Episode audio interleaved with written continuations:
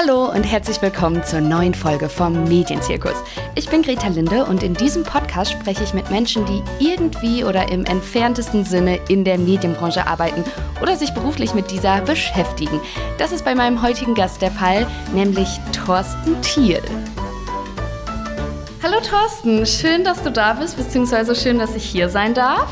Für die, die dich nicht kennen, es soll ja ein paar geben, äh, du bist Politikwissenschaftler und beschäftigst dich mit dem Wandel von Öffentlichkeit hin zur Entwicklung einer digitalen Gesellschaft. Du leitest die Forschungsgruppe Digitalisierung und Demokratie am Weizenbaum-Institut, bist Vertretungsprofessor an der Uni Erfurt und Mitarbeiter am WZB und ähm, hast politische Wissenschaft, Soziologie, Wirtschafts- und Sozialgeschichte äh, studiert in Aachen, hast in Berlin promoviert, warst zwischendurch in London und Stanford ähm, und hast in zig Komitees äh, mitgewirkt. Ich glaube, das wird jetzt den Podcast sprengen, äh, das alles äh, aufzuzählen. Mich interessiert zum Einstieg, warum bist du überhaupt Forscher geworden? Was machst du da?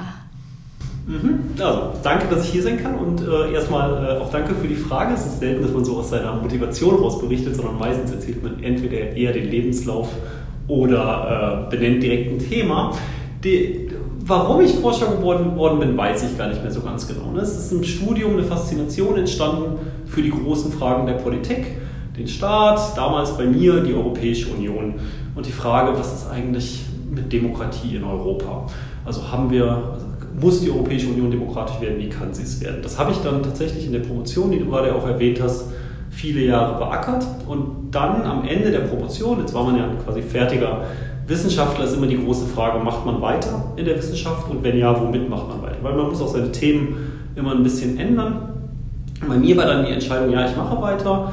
Äh, ich habe dann noch ein paar Jahre in der Position internationale Beziehungen gearbeitet also habe zu Fragen gearbeitet, wie sich internationale Politik verändert, habe aber in der Phase auch so eine starke Faszination entwickelt für Fragen des Internets und der Frage, wo kommt das eigentlich her, dass wir dieses Internet, diesen abstrakten Netzwerkraum, als auch einen territorial kodierten Raum verstehen. Territorial kodiert in dem Sinne, dass es ein deutsches Internet gibt und dass es immer stärker wurde, müssen wir was regulieren. Das ist ein Diskurs, der ist groß gerade in den Medien und der ist schon ein paar Jahre älter und hat vor ein paar Jahren begonnen und ich habe mich immer gefragt, wie eigentlich haben wir angefangen zu denken, dass wir diesen zunächst abstrakten Raum, so wie der Weltraum oder die Tiefsee, in, in Länderkategorien denken, ne? wo Länder bestimmte ähm, Verpflichtungen haben, wo wir Bürger in gewisser Weise auch mit kontrolliert werden können, auch Mitbestimmungsrechte haben sollen. Das ist die Frage, die mich unheimlich motiviert hat. Mhm.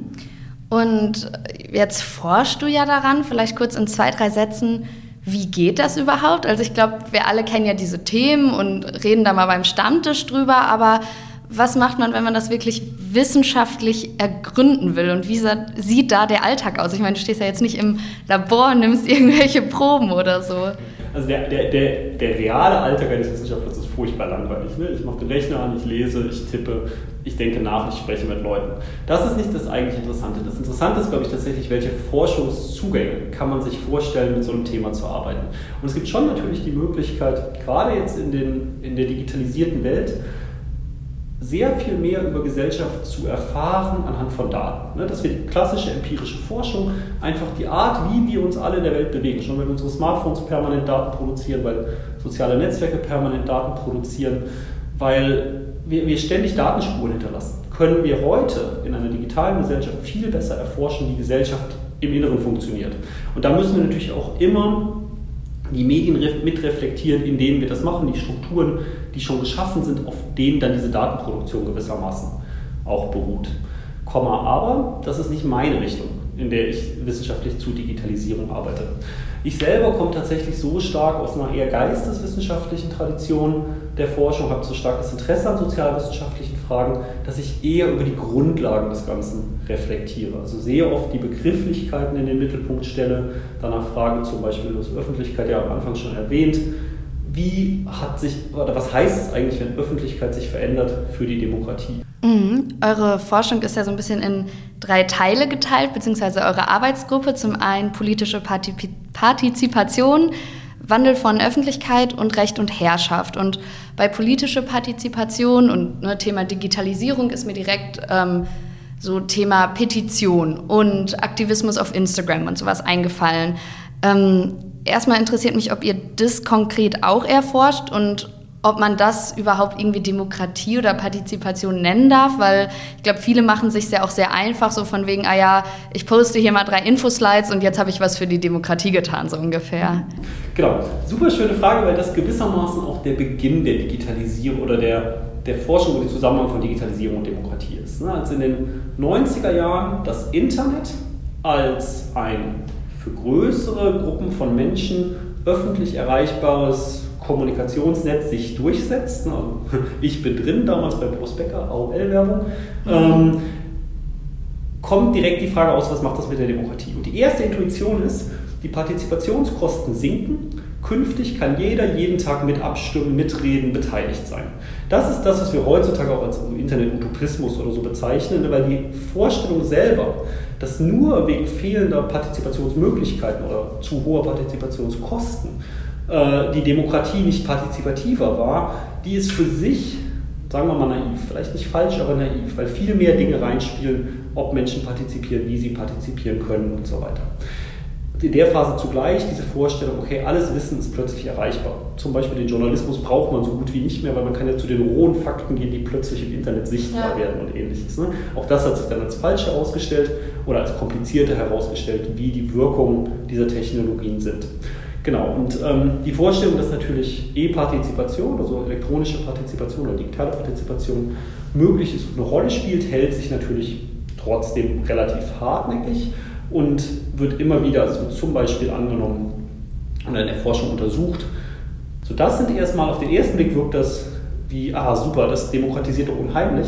Das hat aber natürlich auch wieder Rückwirkungen. Also das, das führt zum Beispiel dazu, dass relativ viele Außenseiter an die Macht kommen. Das kann uns jetzt sympathisch sein, im Fall von einer linken Figur. Das kann uns auch unsympathisch sein, wenn, wenn Donald Trump, die Republikanische Partei hätte niemals Donald Trump bestimmt als Führer der Partei zu allen Zeitpunkten oder in allen Wahlkämpfen vorher, weil die Parteigremien, die Parteieliten, die smoked-filled Backrooms, also die mhm. rauchverhangenen Hinterräume, zu stark gewesen wären. Die hätten den Outsider aussortiert ja. und es galt immer, der, der die meiste, meiste Geld hat, das hatte Trump zu dem frühen Zeitpunkt nicht, der, der die meisten Endorsement hat, das sogenannte Schattenrace, ähm, der gewinnt auch die Wahl. Das stimmt jetzt nicht mehr in so einer stark digitalisierten, in einem stark digitalisierten Kontext, der dann auch über partizipative, direktdemokratische Verfahren ähm, ein, und die Parteien sind nur ein Beispiel. Ne? Man könnte jetzt auch gucken, wie funktioniert die Beteiligung an Verwaltungsverfahren, wie funktioniert die Beteiligung an, äh, an allgemeinen Abstimmungen oder in der allgemeinen weiten Öffentlichkeit und sowas. E-Partizipation, also das, was wir jetzt gerade besprochen haben, steht aber nicht so sehr im Fokus meiner eigenen Forschung und auch etwas weniger im Fokus unserer Gruppe. Wenn wir uns angucken, was passiert im Bereich Partizipation, gucken wir uns äh, zum einen tatsächlich die Frage, das hast du gerade auch schon angeschnitten, Versammlungsfreiheit und Veränderung von Demonstration, Protest und ähnliches an. Mhm. Auch da hat sich sehr viel getan, eben halt weil es leichter geworden ist. Da denke ich direkt zum Beispiel jetzt an Belarus, arabischer Frühling, was ja auch viel Gutes mit sich gebracht hat, ne? Das, also von wegen Internet und man kann sich verbinden und Sachen organisieren, die früher vielleicht nicht organisierbar gewesen wären, zumindest nicht so. Mhm. Genau, also es ist, ist, die klassische Frage in, in dem Feld ist eigentlich, führt es dazu, dass die Leute aktiver werden, schneller aktiver werden, auch zum früheren Zeitpunkt schon Wirksamkeit erzielen? Oder führt es dazu, dass die Leute sich zwar kurz motivieren lassen können und scheinbar große Blasen entstehen, aber kein wirksamer, dauerhafter Aktivismus daraus entsteht. Deswegen scheitert der arabische Frühling in the long run, deswegen geht Occupy Wall Street und so weiter. Also es gab viele Beispiele, wo man eher so eine, so eine kurze Aufregung und keine nachhaltige Wirkung, zumindest jetzt im Rückblick an. Ja. Ähm, das ist, also die eine Frage ist der Selectivism, also das, was du auch eben äh, skizziert hast, dieses, die Leute klicken nur noch auf Like, fühlen sich so, als hätten sie was getan, tun dann aber nichts.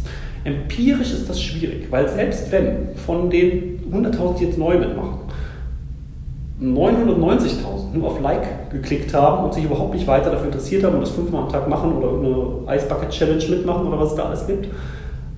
Aber diese 10.000, die dadurch motiviert sind, sich tatsächlich fürs Thema einsetzen, hängen bleiben, wären Gewinn für den Aktivismus zu sehen. Man hat halt auch dann noch eine andere Wirkung, dass die Medien das Thema natürlich schon hochkochen. Das führt zu kürzeren Halbwertszeiten von Themen immer wieder. Aber fraglos haben wir, man denke an Black Lives Matter oder MeToo, Bewegungen, die vorher aus strukturellen Gründen, also in dem Fall jetzt äh, im Antidiskriminierungsbereich oder im feministischen Bereich, Probleme hatten, in den großen Öffentlichkeiten Gehör zu finden, haben es geschafft, Themen relativ persistent zu setzen. Wir reden heute noch von Black Lives Matter, wir reden heute noch von MeToo, nicht mehr in derselben Vehemenz wie zu dem Zeitpunkt, wo das aufkommt, aber beides hat starke Bewegungen hervorgebracht.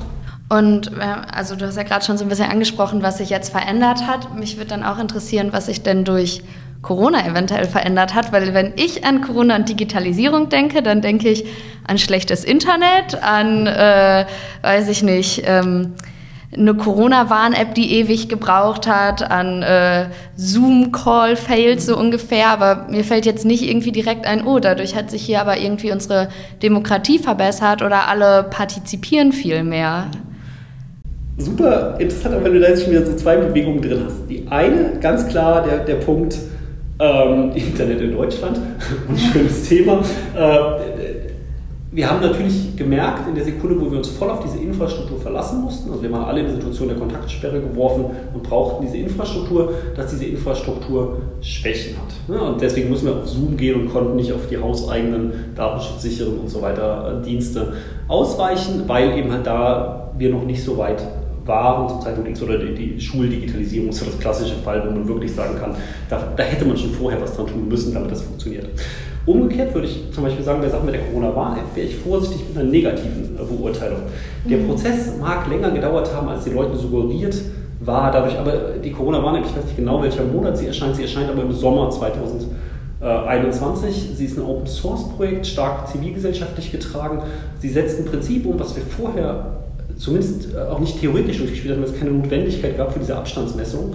Ähm, und die Corona-Warn-App hat vielleicht Pech mit dem Timing, weil sie dann in der Phase der, des mhm. ersten Abflaufs einer Welle 20, kommt. 2020, ja. Äh, 2020. Ähm, aber das technische Prinzip dahinter ist relativ sound und das würde ich eher als eine sehen, dass wir in Deutschland wirklich sehr aktive netzpolitische Zivilgesellschaft haben, die in relativ kurzer Zeit mit relativ vielen Akteuren, da hängen auch Apple, Apple und Google und so weiter drin natürlich, die Vorgaben machen mussten, wie das funktioniert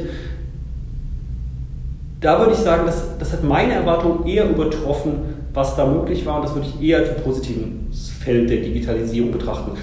Was uns jetzt wieder interessiert hat, wo wir gesehen haben, okay, da tut sich total viel jetzt. Also uns, in dem Fall meine Forschungsgruppe äh, und ich, das waren äh, die Prozesse, das war, lief unter Wir versus Virus. Das war ein sogenannter Hackathon, ganz am Anfang der Pandemie. Ähm, also auch im Frühjahr, ich glaube, ich glaube April oder Mai oder ähnliches. Ähm, das ist der größte Hackathon, der weltweit jemals stattgefunden hat. Das ist ein digitaler Hackathon. Das ist der Hackathon, den die Bundesregierung umarmt. Also das heißt der Hackathon der Bundesregierung. Ähm, und der findet, also wie gesagt, früher in der Pandemie statt, aus diesem Gefühl raus, wir sitzen alle zu Hause, was können wir jetzt eigentlich tun, um dem, dem Staat gewissermaßen zu helfen? Und der Staat fragt, was könnt, also was, was könnt ihr anbieten? Das sind durchaus Erfolge und für die Verwaltung bedeutet das, sie lernen stärker auf spontane Bürgerdeliberation einzugehen. Sie öffnen also Schnittstellen. Umgekehrt gilt, der Hackathon ist zwar offen ausgeschrieben, jeder kann teilnehmen, man braucht auch nicht viel technische Ahnung. De facto ist natürlich die Gruppe derer, die sich da beteiligen, die Wochenende freie Zeit haben, die technische Kenntnisse haben, um allein, also weil die Tools halt gewisse Begeisterung zumindest für Technik verlangen, selbst wenn ihnen viel erklärt wird, da gibt es Mentoren und ähnliches.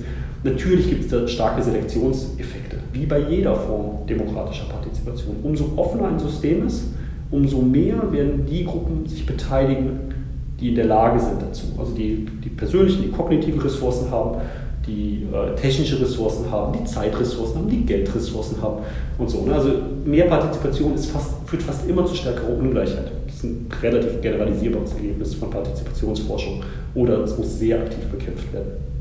Aber es ist ein interessantes Instrument und das ist was, wo man sagen kann, okay, Demokratie theoretisch passiert in der Pandemie etwas, was zumindest reflexionswürdig ist und was ohne den Schub der Digitalisierung, der ausgelöst ist durch die Kontaktsperre, äh, so nicht funktioniert hätte. Mhm.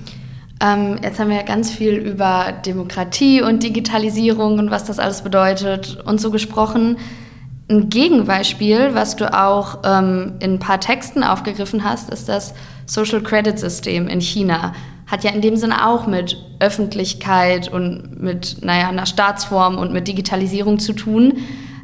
Ist ja aber zumindest, was ich jetzt so als Laie sagen würde, ja eigentlich ziemlich das Gegenteil von dem, was wir uns hier in einer westlichen liberalen Demokratie unter Digitalisierung und Demokratie kommen zusammen irgendwie vorstellen, hat ja aber trotzdem damit zu tun. Ist das jetzt so ein bisschen vielleicht der naja, Beweis, dass eben doch nicht alles gut ist oder dass man das auch ziemlich miss missbrauchen kann? Oder ist das vielleicht auch nur mein naiver westlicher Blick darauf und das ist alles gar nicht so schlimm, so nach dem Motto? Ich finde, also man muss jedes einzelne Phänomen, was Digitalisierung angeht, differenziert für sich beurteilen. Ich glaube auch die westlichen utopistischen Sachen, diese Partizipationsmöglichkeiten, die ich gerade aufgezählt habe, sind ja nicht per se gut und helfen nicht per se äh, den vielen.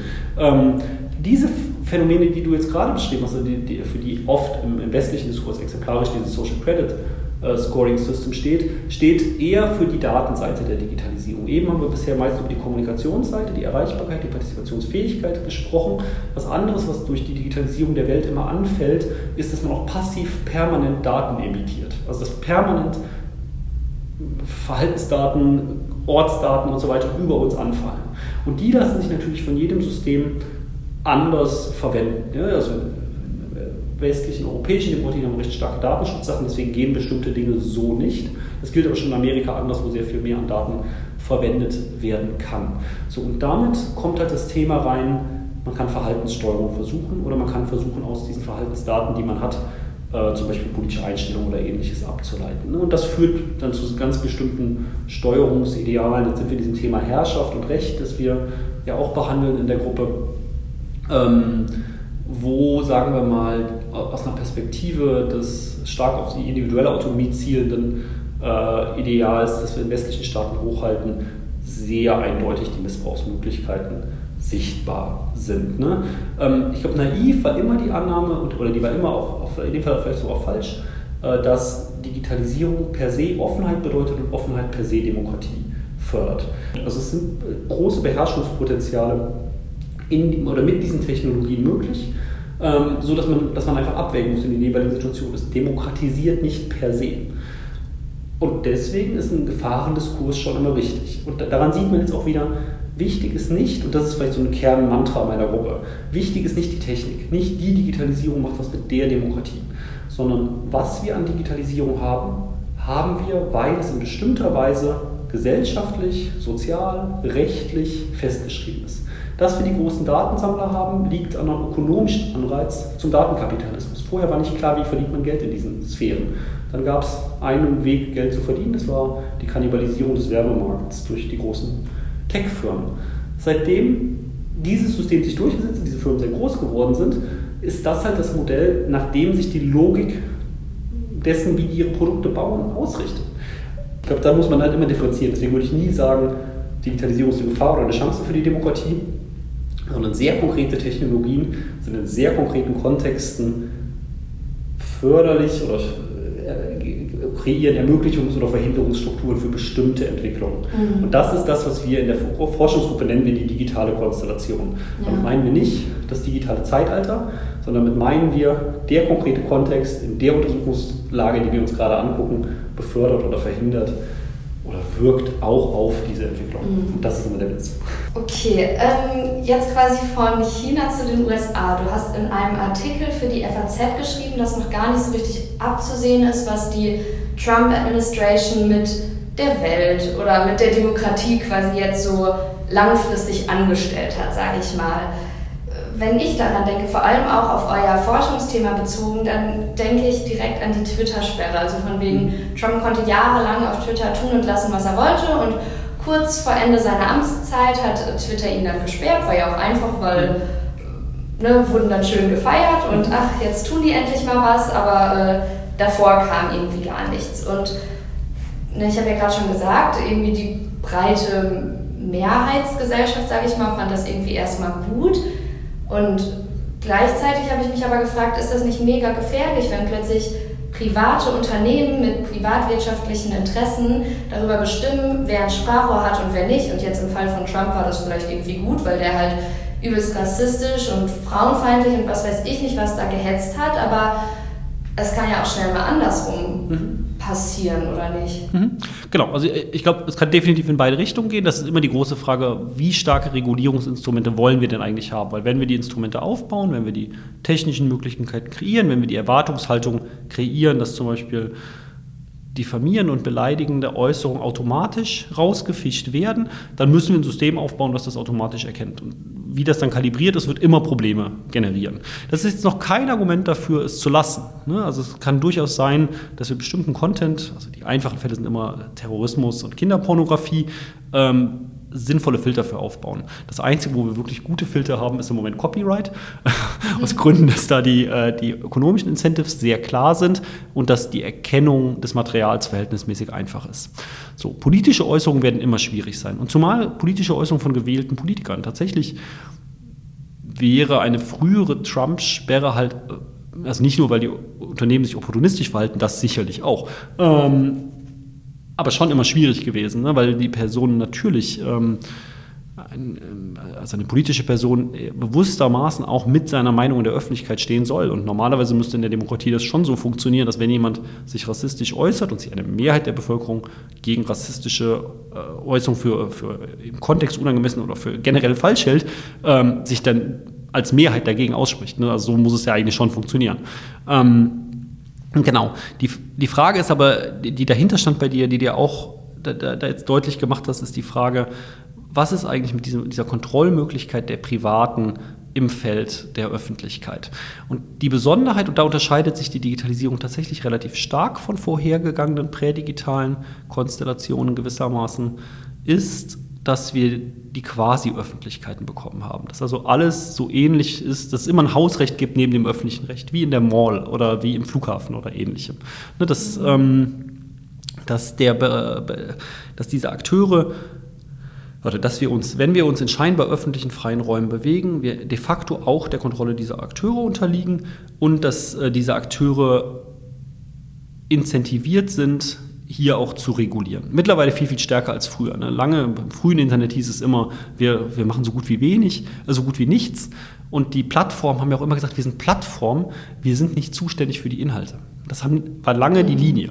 Jetzt wissen wir seit ein paar Jahren, das kann so nicht sein, weil man, äh, die freie Rede kann nicht dadurch geschützt werden, dass alle tun und lassen können, was sie wollen, weil dann findet Bullying statt, dann findet Hass statt und so weiter. Das drängt ganz viele Menschen aus dem Netz raus. Also ist jetzt mittlerweile da, es gibt ganz eindeutig zu moderierenden Content, im Zweifelsfall dann auch zu leuchtenden Content.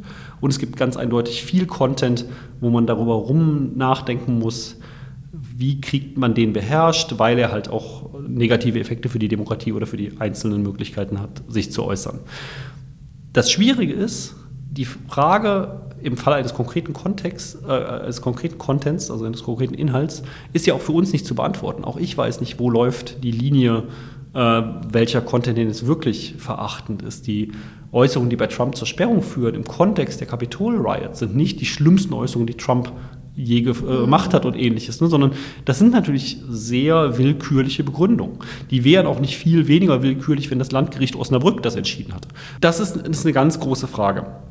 Ich will umgekehrt es nicht so haben, dass der Staat selber in die Verantwortung tritt, all diesen Content äh, selbst zu bewerten und zu überwachen. Ne? Ähm, das ist natürlich die, immer die andere Möglichkeit. Wir brauchen da wahrscheinlich andere Formen. Und was ich eben meinte mit dem, ist hier tatsächlich was Neues. Neu ist, dass die Öffentlichkeit vorher, also eine Presseöffentlichkeit war auch kontrolliert durch sehr starke Gatekeeper. Ne? Also die, was geäußert werden kann, äh, das entscheiden dann Redaktionen, die übrigens genauso Blackboxes sind wie ein Algorithmus. Ne? Also ich habe nicht den Hauch einer Chance zu wissen, warum wird welches Thema groß gemacht.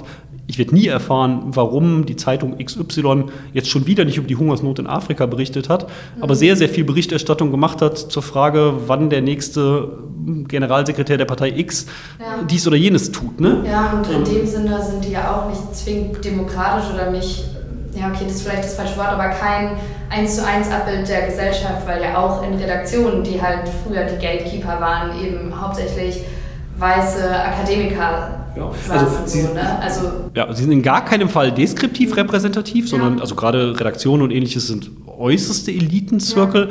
Ja. Ähm, ich glaube aber auch nicht, dass die Erwartung sein muss, und das gilt genauso für soziale Medien, dass die das einzelnen Akteure in sich demokratisch funktionieren, sondern wichtig ist für eine Demokratie, aus einer demokratietheoretischen Perspektive, dass der gesellschaftliche Diskurs als solcher pluralistisch strukturiert ist.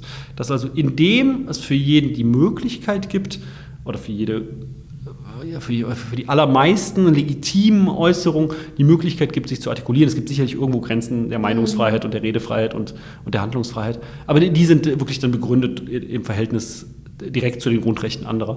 Ähm, also diese Möglichkeit muss es in einem starken äh, Sinne geben und der Effekt muss halt sein, dass wir versuchen, ein System zu kreieren, in dem möglichst viel dieses Pluralismus da ist. Es kann nicht sein, dass äh, dass einzelne Positionen ein präferiertes und größeres Ausdrucksrecht bekommen. Und ich, ich bin nicht so skeptisch, dass die jetzige Medienlandschaft, also diese komplexe hybride Medienlandschaft aus sozialen Netzwerken, aus immer noch natürlich existierenden alten Medienträgern, ob es Journalismus ist oder ob es Radio und Fernsehen ist und so weiter, weniger pluralistisch ist als auch zum Beispiel die 90er. Also ich sehe kein goldenes Zeitalter der Medien, wo das besser war. Zeitungen hatten mal mehr Geld. Aber die Reichweite ist heute natürlich sehr, sehr hoch, auch, also auch durch den anderen News-Konsum. Mhm. Und so Sachen, die wir eben auch schon besprochen haben, dass es für viele auch marginalisiertere Gruppen leichter geworden ist, Themen zumindest innerhalb ihrer Community hörbar zu machen. Also sich selber zu organisieren und für sich selber Medien zu haben. Und das kann dann ja einfach auch sein, dass es eine Facebook-Gruppe ist, die sich für antirassistisches Engagement organisiert deutschlandweit. Ja. Das wäre verdammt schwer gewesen in einer Welt, wo du weder die Zeitungen hast und sagen kannst, okay, jetzt liebe FAZ, mach doch mal die hinteren fünf Seiten für so ein Engagement und so, ne? Das, das fehlt halt. Und im Fernsehen kannst du schon ganz vergessen. Im Fernsehen kannst du anbrüllen, wie du möchtest. Der spricht nicht zurück. Das geht im Internet anders. Ja. Mhm. Ähm, ganz kurz so ein bisschen zum Abschluss vielleicht auch. Dieses Jahr ist ja Bundestagswahl und ich habe geguckt, äh, ihr habt diese Forschungsgruppe, beziehungsweise du leitest die seit ähm, Winter 2017, das heißt kurz nach der letzten Bundestagswahl. Hat sich in dieser Legislaturperiode oder in dieser Zeit, wo ihr diese Forschungsgruppe habt, vielleicht so viel verändert, dass man auch sagen kann, dass diese Wahl jetzt in Bezug auf eine Digitalisierung und Demokratie vielleicht anders stattfindet oder der Wahlkampf anders stattfindet oder dieses große Thema vielleicht auch in gewisser Weise irgendeinen möglichen Einfluss auf potenzielle Wahlergebnisse hat oder haben kann?